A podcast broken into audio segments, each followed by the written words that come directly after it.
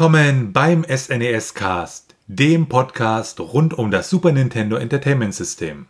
Ich bin Florian. Und ich bin Felix.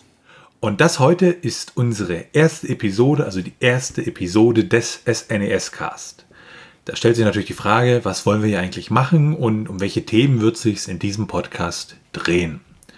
Wir hatten ja schon so einen kleinen Teaser, wo ganz grob mal kurz erklärt wurde, worum es ging. Und ja, dabei ist es sozusagen auch geblieben. Also wir wollen uns über Hardware, die Spiele, die Community und bekannte und auch weniger bekannte Geschichten rund um das SNES e und äh, die Sachen, die sich darum drehen, das wollen wir alles behandeln. Also da gibt es die wunderschönsten und wildesten Geschichten und äh, die Spiele sind natürlich eine der wichtigeren Sachen, wenn nicht sogar die wichtigsten Sachen. Die wollen wir natürlich auch behandeln.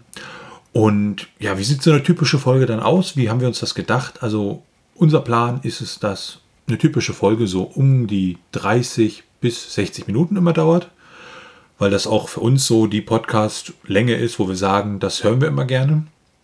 Und ähm, versuchen dann halt in dieser halben beziehungsweise ganz bis ganzen Stunde das entsprechende Thema zu behandeln. Wobei wir, wenn wir jetzt zum Beispiel ein Spiel haben, was halt ein bisschen komplexer ist, also zum Beispiel das Super Nintendo glänzt ja durch seine Rollenspiele, dann werden wir das durchaus auch thematisch dann halt auf mehrere Folgen ausdehnen, dass wir halt in einer Folge zum Beispiel erstmal das Spiel allgemein behandeln und dann vielleicht auf speziellere Sachen in späteren oder anschließenden Folgen darauf eingehen.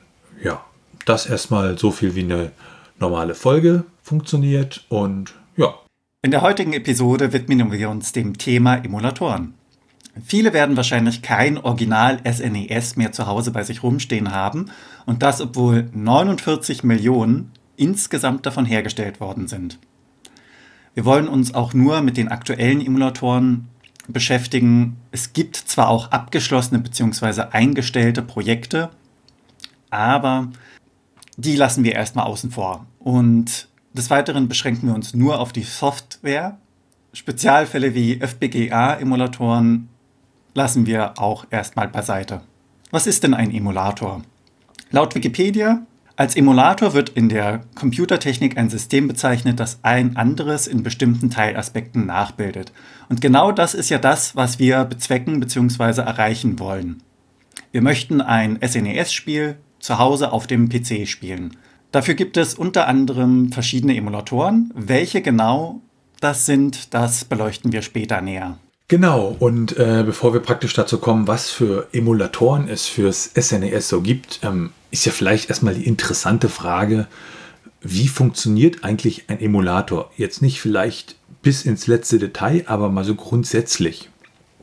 Weil ähm, so ein Super Nintendo ist ja praktisch aufgebaut aus einer Reihe von, von, von Chips. Wir haben da die CPU, wir haben die, die Bildprozessoren, äh, äh, wir haben den Soundchip. Ähm, und äh, die machen ja alle irgendwas. Das heißt, die sind, äh, ist alles irgendwo ein Stück Spezialhardware aus unserer heutigen Sicht. Äh, und wir haben jetzt natürlich in dem PC keine Super Nintendo CPU-Chips drin und keine äh, Soundchips, die dem Super Nintendo-Chip entsprechen. Das heißt, wir müssen da irgendwas emulieren. Und emulieren heißt in dem Moment halt, wir bilden praktisch diese, diese Hardware, diese Chips in Software nach. Wenn wir uns mal angucken, wie so ein, so ein Super Nintendo-Spiel aussieht, das sind ja praktisch irgendwelche Daten. Also ähm, zum Beispiel dann bei Super Mario halt die Spielegrafik, der Sound, das sind erstmal irgendwelche Daten. Und dann natürlich dazu irgendwelcher Programmcode, der praktisch dann das Spiel an sich ja definiert. Also der halt sagt, wenn ich auf A drücke oder auf B, dass dann halt die entsprechende Aktion mit Mario im Spiel passiert, dass Mario angezeigt wird und so weiter.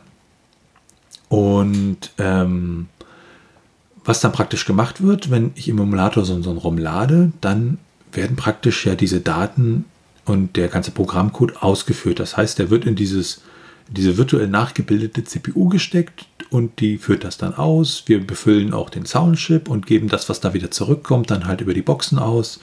Und das, was praktisch von den virtuellen äh, äh PPUs, also den, den, den äh, Picture Processing Units äh, des SNES ausgegeben wird, das geben wir halt in unserem Fenster auf unserem Bildschirm aus. Und ähm, da könnte man erstmal einhaken, unabhängig davon, dass Emulation halt gut ist, um ja überhaupt Spiele zu spielen, wenn ich keinen Super Nintendo zu Hause habe, ähm, kann man sich mal überlegen, hat Emulation nicht vielleicht sogar noch andere Vorteile? Und da gibt es ja eine ganze Menge. Nämlich kann ich zum Beispiel nicht veröffentlichte Spiele spielen auf so einem Emulator. Ich kann äh, Spiele spielen, die vielleicht äh, neu entwickelt wurden. Also ich habe neulich haben wir zum Beispiel äh, schon mal für den Podcast ein Spiel getestet, was 2020 entwickelt wurde. Ne? Und das, das ist dann natürlich, äh, kann ich im Emulator super spielen. Ich kann den Emulator auch für Speedruns benutzen. Da gibt es dann auch, ja, da kommen wir später nochmal zu, warum das da ganz interessant ist, weil eigentlich ist es ja bei Speedruns so, dass man sagt, die gelten nur dann, wenn man sie praktisch wirklich auf der Originalkonsole durchgeführt hat. Was natürlich auch so ein Ding ist bei Emulatoren ist, dass die Bild- und Tonqualität meistens besser ist. Also das heißt nicht unbedingt, dass die Auflösung irgendwie höher ist etc. Das können die Emulatoren zwar auch, aber es äh, ist ja relativ schwierig, in Anführungszeichen schwierig, ähm, so ein Super Nintendo an einen modernen Fernseher anzuschließen. Nicht, weil es nicht gehen würde, da gibt es entsprechende Adapter etc. Aber damit habe ich natürlich wieder längere Laufzeiten und solche Geschichten. Daneben, was Emulatoren eigentlich sehr interessant macht für Leute, die ein Spiel mal unbedingt durchspielen wollen, aber vielleicht in ihrer Kindheit immer an Level 3 gescheitert sind, ich kann in Emulatoren jederzeit speichern. Ich kann, wenn ich es halt nicht anders möchte oder weil ich mal spaßige Sachen ausprobieren möchte, kann ich auch cheaten. Aber natürlich haben Emulatoren auch Nachteile. Also sie sind halt sehr, sehr rechenintensiv. Sie emulieren ein System meist auch nicht wirklich 100% perfekt wie praktisch bei der echten Hardware. Warum wir da beim Super Nintendo in einer relativ glücklichen Lage sind, das werden wir nachher bei den Emulatoren feststellen.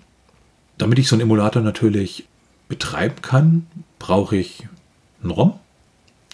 Und wenn ich das habe, kann ich praktisch in meinem Emulator das entsprechende Spiel spielen. Da gibt es auch ganz tolle Adapter, die wir auch in einer zukünftigen Folge vorstellen werden, wo ich praktisch meine äh, Super Nintendo-Spiele, die ich wirklich zu Hause als Cartridge rumzuliegen habe, am PC im Emulator spielen kann, weil ich das halt direkt aus meiner Cartridge auslese und dann im Emulator spielen kann.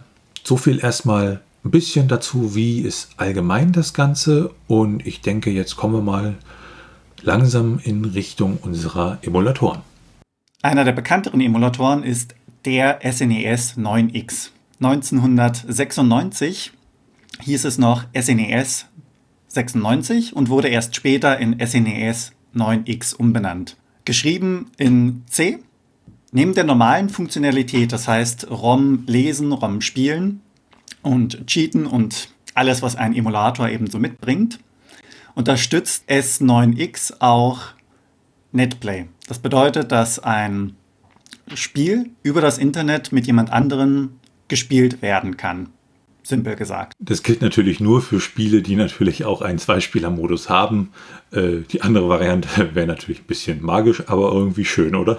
Auf jeden Fall wäre das schön. Wünschte ich mir bei einigen Spielen auch, muss man dazu sagen. Aber wie dem auch sei, daneben bietet der SNES 9X auch die Möglichkeit, bestimmte Hacks zu aktivieren, damit alte ROM-Hacks und ähnliches eben funktionieren. Ja, das, das, das ist ein ganz interessantes Feature, also im Sinne von äh, nicht vielleicht das Feature an sich, sondern warum das so ist. Da ist es ja so, wenn man sich mal die Geschichte der Emulatoren anguckt, die haben halt am Anfang, waren die halt nicht so genau.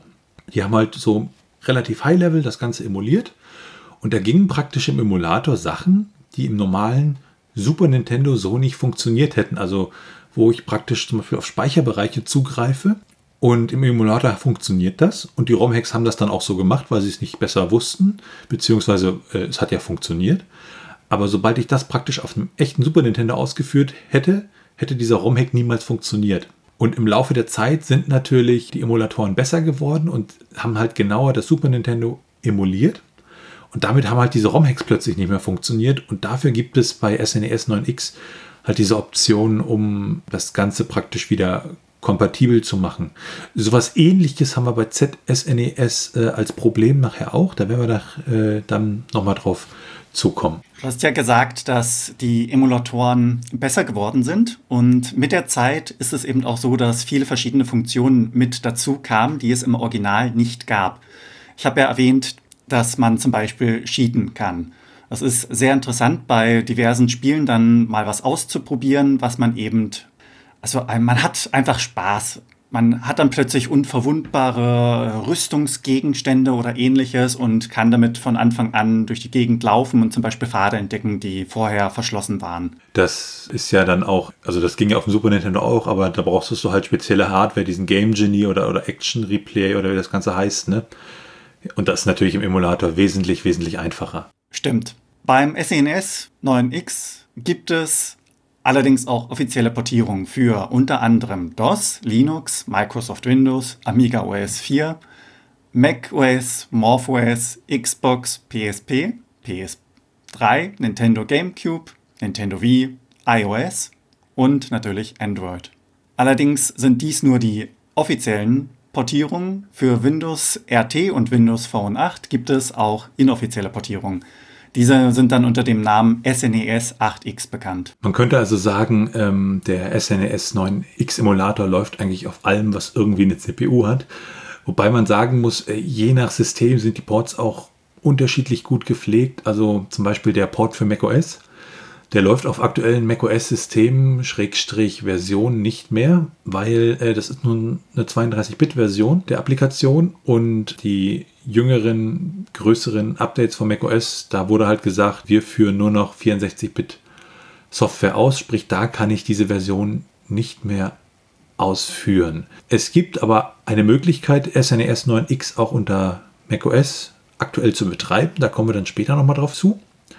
Was sonst noch ganz interessant ist, SNES 9X war früher Closed Source, ist aber heute mittlerweile äh, ja ähm, halt Open Source. Das heißt, äh, ich finde dann auf GitHub den Quelltext, kann da auch reingucken, kann da auch mitarbeiten etc.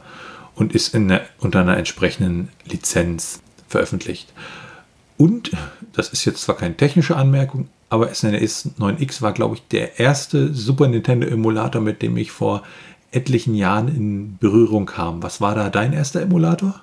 Mein erster Emulator oder meine erste Emulatorenerfahrung, wenn man so möchte, war, glaube ich, mit Dolphin. Aber SNES 9X habe ich auch, glaube ich, kurz darauf entdeckt und teilweise auch äh, gespielt. Die anderen Emulatoren, die es so gibt, wie zum Beispiel das ZSNES, die habe ich erst im Nachhinein eher per Zufall entdeckt. ZSNES e wurde entwickelt am 3. Juli 1997 und die Erstveröffentlichung war am 14.10.1997 für DOS, also nur wenige Monate später. Die Entwickler von SNES 9X e und ZSNES e haben auch öfter zusammengearbeitet, was der Qualität durchaus zugute kam. Und in der Theorie unterstützt ZSNES auch das NetPlay, allerdings hat das bei uns leider nicht mehr funktioniert mit der aktuellen Version. Der Originalentwickler verließ leider das Projekt, dementsprechend ist die Entwicklung etwas verlangsamt worden und das obwohl gesagt worden ist, dass das Projekt nicht tot ist, aber es ist wie gesagt sehr langsam und man wird sehen, was die Zukunft bringt. Der aktuelle Fokus ist auf jeden Fall auf Portabilität und den neu geschriebenen Assembler-Code in C und C gerichtet. Was leider kritisiert wird, ist die relativ geringe Genauigkeit vom ZSNES. E genau, also das Problem ist halt, der hat halt bestimmte Funktionen halt sehr, sehr high-level emuliert. Also das kann man sich ja einfach relativ einfach vorstellen. Nehmen wir mal an, da ist, ein, da ist, ist die CPU und ich muss bei einem Spiel irgendwas multiplizieren. Und jetzt weiß ich, auf einer echten Hardware dauert das meinetwegen 200 äh, Nanosekunden. So, und ZSNES e liefert es praktisch sofort in zwei Nanosekunden. Dann habe ich natürlich ein Problem. Das mag für die meisten Spiele funktionieren, führt aber wahrscheinlich zu doch relativ seltsamen Geschichten bei den Spielen, wo es nicht funktioniert. Und ähm, das ist dann auch das Gleiche, was wir oben hatten dass ich praktisch das Problem habe, dass bestimmte ROM-Hacks, also ZSNES e war früher ziemlich, ziemlich populär und da wurden halt entsprechende ROM-Hacks und Fanübersetzungen für Spiele, die zum Beispiel nur auf dem japanischen Markt oder für englische Spiele, die es hier, hierher geschafft haben, die halt übersetzt wurden, ähm, haben es halt nicht praktisch, die haben auf ZSNES-Emulator super funktioniert Aber auf einem richtigen Super Nintendo oder einem Emulator, der einfach jetzt äh, das wesentlich genauer emuliert, da haben sie halt dann leider nicht funktioniert und dafür sind dann zum Beispiel auch, was wir vorhin hatten im SNES 9X, diese Kompatibilitätsmodi da. Aber es ist natürlich dann ja ein bisschen doof, weil da praktisch jetzt äh, irgendwelche Übersetzungen und ROM-Hacks da sind, die eigentlich für ein System sind, was es so in echter Hardware halt nie gab. Was am ZSNES auch noch sehr, sehr interessant ist, der unterstützt Autopatching. Also wenn ich so eine Übersetzung habe oder so ein ROM-Hack, dann wird er meistens in Form von speziellen Dateien ausgeliefert. Ähm, das bekannteste ist wahrscheinlich IPS-Dateien. Es gibt auch noch andere Formate, ähm, die praktisch das enthalten, was da reingepatcht wird. Und normalerweise, wenn ich das dann spielen möchte, nehme ich halt das Original-ROM und benutze da praktisch einen, einen Patcher und der macht aus meinem Original-ROM und der IPS-Datei ein neues ROM das hat natürlich das Problem, wenn ich das irgendwie sehr, sehr oft und gerne mache, ja, dann habe ich äh, vielleicht von einer Version, von einem Spiel, vielleicht äh, ein Dutzend oder sogar mehr Versionen.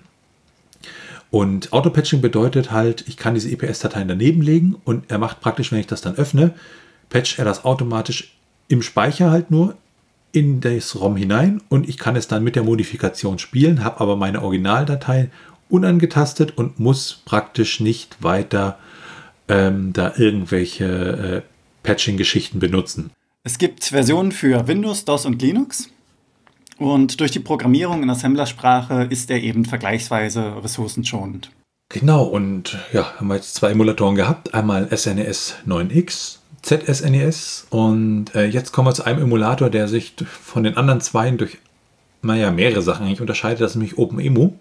Und OpenEMO gibt es nur für macOS und ist praktisch auch nicht wirklich ein Emulator in dem Sinne, dass er äh, jetzt, äh, dass sie praktisch im OpenEMO alles selbst geschrieben haben, sondern OpenEMO ist erstmal eine Oberfläche, für, mit der ich halt äh, meine Spiele starten kann und die eigentliche Emulationsarbeit wird von sogenannten äh, Kernen bzw. Cores äh, erledigt. Das heißt, ich habe für jedes System, was OpenEMO unterstützt, das ist eine ganze Menge, also Nintendo 64, Super Nintendo, irgendwelche Sega-Systeme etc.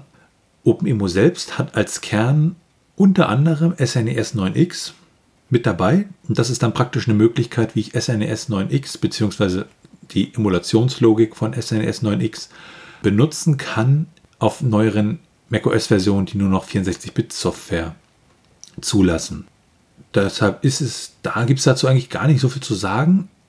Kann ich aber grundsätzlich so unter macOS, wenn man da wirklich mit SNES 9X arbeiten möchte oder vielleicht auch mit mehreren Systemen, also ich vielleicht auch noch Nintendo äh, äh, Spiele oder Gameboy-Spiele da spielen möchte, dann ist OpenEMU da also als Multisystem-Emulator eigentlich ziemlich schön, ist auch äh, freie Software, aber da er halt keine eigenen Emulationskerne hat, ist es jetzt etwas, wo wir das eigentlich relativ kurz halten. Da kommen wir auch, glaube ich, nochmal später zu, wenn wir sehen, welche Emulatoren wir jetzt eigentlich aus unserer Sicht wirklich zum Spielen zu Hause in der heutigen Zeit empfehlen würden. Ja, der nächste Emulator, der ziemlich, ziemlich interessant ist, ist BSNES. E Und das war der erste zyklusgenaue Emulator. Das bedeutet, wenn praktisch eine Multiplikation irgendwie vier Takte oder sechs Takte auf einem Super Nintendo CPU benötigt, dann benötigt BSNES e genauso lange. Sprich, da wurde nicht irgendwie alles High-Level wegabstrahiert, sondern der Emulator emuliert wirklich genau diese Systeme und ist da auch mittlerweile bei fast 100% Genauigkeit. Die einzige Geschichte, die da noch nicht so gut ist, ist diese Picture Processing Units. Da gibt es noch eins, zwei Geschichten, wo man halt sich nicht ganz sicher ist, wie man die emuliert. Der technische Hintergrund ist da eigentlich ganz interessant. Da ist es nämlich so, dass, ähm, ja, wenn ich zum Beispiel nicht weiß, wie ich bestimmte Sachen emuliere, dann kann ich ja einfach so einen Testrom mir entwickeln und halt gucken, wenn ich das und das mache, was passiert auf einem echten Super Nintendo und das dann im Emulator entsprechend nachbauen und dadurch praktisch auf die innere Funktionsweise der Chips schließen. Und an der Stelle bei den PPUs geht das nicht so gut, weil die haben praktisch keinen Rückkanal mehr. Sprich, ich gebe da meine, meine, meine, meine Spieldaten, meine Grafikdaten sozusagen rein. Und dann kriege ich aus Sicht meines Programms, was ich geschrieben habe, da keine Rückmeldung mehr. sondern die machen irgendwas und liefern das Signal dann praktisch als Bild hinten am Ausgang aus. Und das ist so die letzte Stelle, bei der man praktisch bei der SNES-Emulation noch nicht auf wirklich 100% gekommen ist. Aber ansonsten hat man auch dank der Arbeit an BSNES, wo halt wirklich sehr, sehr viel gemacht wurde, also da wurden teilweise ähm, die Chips aufgeätzt, um halt zu gucken, wie die innen drin funktionieren. Und was dann, also das hat wirklich der, der Genauigkeit der SNES-Emulation wirklich einen großen, großen äh, äh Plus, Gewinn gebracht. Also es war zum Beispiel früher so, wenn man zum Beispiel Star Ocean spielen wollte in SNES 9X vor 10, 15 Jahren. Das konnte ich nicht einfach das, das, das ROM laden und losspielen, sondern dann brauchte ich noch irgendwelche speziellen Grafikdateien, weil das halt alles irgendwelche Hacks waren, weil die Emulatoren halt noch nicht so genau waren. Und dank BSNES ist das dann ja nicht mehr der Fall. Das System an sich ist durch diese zyklusgenaue Emulation hat es halt den Nachteil, ich brauche ordentlichen Rechner. Also ich muss da Prozessorleistung reinstecken, aber BSNES ist praktisch ein Emulator, der wirklich hundertprozentige Spielekompatibilität bietet für alle Spiele, die offiziell für Super Nintendo erschienen sind. Und witzigerweise wurde die Entwicklung von BSNES nach einer Weile eingestellt und daraus hat sich dann ein anderer Emulator entwickelt vom gleichen Entwickler namens Heigen. Das war ein Multi, auch wieder so ein Multisystem-Emulator. Und warum wir BSNES aber trotzdem aufgenommen haben, ist, weil mittlerweile BSNES wieder von dem gleichen Entwickler wieder neu aufgelegt wurde, aus dem aktuellen Heigen heraus. Und praktisch wieder als einzelner Emulator halt da ist. Und BSNES selber gibt es für alle möglichen Systeme, also die hauptsächlichen drei Desktop-Systeme Linux, Windows und macOS und ist auch freie Software und unterstützt halt unterschiedlichst. Also er ist von der, von der, von der Emulation relativ, so sowas wie Netplay hat er leider nicht. Er unterstützt halt so das, was man braucht. Das heißt, die ganzen Controller, die ich brauche, um bestimmte Spiele zu spielen. Er unterstützt auch unterschiedliche äh, Shader und Videomodi, also um zum Beispiel so dieses alte Röhrenfernseher-Gefühl wieder da herzuzaubern. Und diese alte Variante, die praktisch, also wenn man sich das nochmal auf der Zeitleiste anguckt, gab es BSNES, dann wurde daraus Heigen entwickelt, dieser Multisystem-Emulator. Und dann wurde daraus wieder BSNES, also Heigen gibt es immer noch. Und BSNES gibt es aber auch als eigenen Emulator.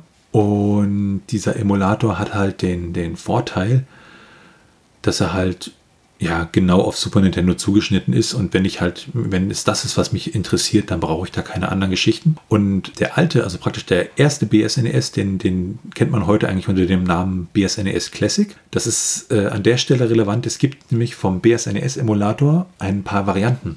Nämlich einmal, also die wichtigsten Varianten nenne ich sie mal, sind BSNES Plus und BSNES HD. BSNES Plus basiert auf dem Classic und ist praktisch angereichert um halt Debugging-Features. Also wenn ich selber SNES-Software entwickle oder zum Beispiel irgendwelche Patches entwickeln möchte oder irgendwelche Übersetzungen fertig machen möchte, da hilft mir natürlich so ein Debugger äh, sehr, sehr weit. Und BSNES HD ist ein Emulator, da gibt es dann, also das Nintendo, das Super Nintendo Entertainment System ist ja 4 zu 3, das heißt vom Bild her, ich sag mal, relativ quadratisch. Und auf heutigen äh, Widescreen-Monitoren und Fernsehern ist das natürlich ein bisschen ja, komisch doof. Und da haben sich praktisch mal Leute rangesetzt und für bestimmte Spiele halt eine Unterstützung nachgebaut, um halt das am Widescreen zu spielen. Würde aber, so wie ich das sehe, nicht funktionieren mit echter Hardware. Das heißt, das funktioniert dann zum Beispiel nur im Emulator und auch mit äh, speziellen äh, ROMs dann an der Stelle. Heigen könnte man sozusagen auch als BSNES-Variante ähm, betrachten. Aber da wollen wir auch nicht weiter drauf eingehen, weil da im Kern halt auch BSNES halt arbeitet. Neben diesen Emulatoren gibt es noch eine ganze Reihe anderer Emulatoren, also äh, zum Beispiel Emulatoren, die halt einfach mittlerweile nur noch als historisch zu bezeichnen sind. Dann die ganzen Emulatoren für Mobilsysteme, die wir aber heute explizit auch nicht behandeln wollen, weil wir uns erstmal darauf konzentrieren wollen, was kann man halt auf dem, auf dem Desktop spielen. Einfach darum, weil wir der Meinung sind, ähm, genaue Emulation geht halt über alles andere, weil ich möchte halt das Spiel ja so spielen, wie es ursprünglich für die Konsole gedacht war. Und wenn ich halt Emulatoren habe, die das nicht so genau machen, dann spiele ich vielleicht zwar das Spiel, aber es ist nicht unbedingt ja das, was ich eigentlich so war das Spiel ja damals nicht. Ne? Also wenn die Figur zum Beispiel, jetzt mal fiktives Beispiel, irgendwie sehr, sehr schnell rennt und ich spiele dann vielleicht irgendwann mal das echte Spiel auf, dem, auf der echten Konsole und merke dann, oh nein, die Figur ist relativ gemächlich unterwegs. Und der Emulator hat das in Anführungszeichen nur versaut. Ne? Deshalb, also unser Augenmerk beim Spiel mit Emulatoren ist halt äh, entweder auf der echten Konsole oder halt mit Emulatoren, die es sehr genau machen. Aber einen anderen Emulator wollen wir zumindest mal ganz kurz noch anreißen. Das ist nämlich äh, Bishawk. Und Bishawk ist auch so ein Multiplattform-Emulator. Und der hat zwei spezielle Fähigkeiten, die ihn halt für eine ganz spezielle Sache, nämlich sogenannte Speedruns, äh, ganz interessant machen. Und zwar nicht die gewöhnlichen Speedruns, wo ich eigentlich auf der echten Konsole spiele, sondern sogenannte Tool Assistant Speedruns. Bedeutet, ich muss dann teilweise die Tasten nicht mehr drücken, sondern der Emulator macht das für mich, damit ich halt die schnellstmögliche Zeit für ein Spiel herausbekomme. Und Bishack unterstützt halt einmal das ganze Aufnehmen in entsprechende Dateien und äh, kann per Lua geskriptet werden, dass ich diese ganze, ich, möchte jetzt hier springen, da springen, da springen, wirklich framegenau das alles hineinbauen kann. Genau, jetzt haben wir also eine ganze Reihe von Emulatoren vorgestellt und jetzt stellt sich natürlich die Frage, was ist der Emulator, den wir empfehlen? Und ich denke, bei dem, was wir so gesagt haben, kann man es wahrscheinlich schon einigermaßen raushören.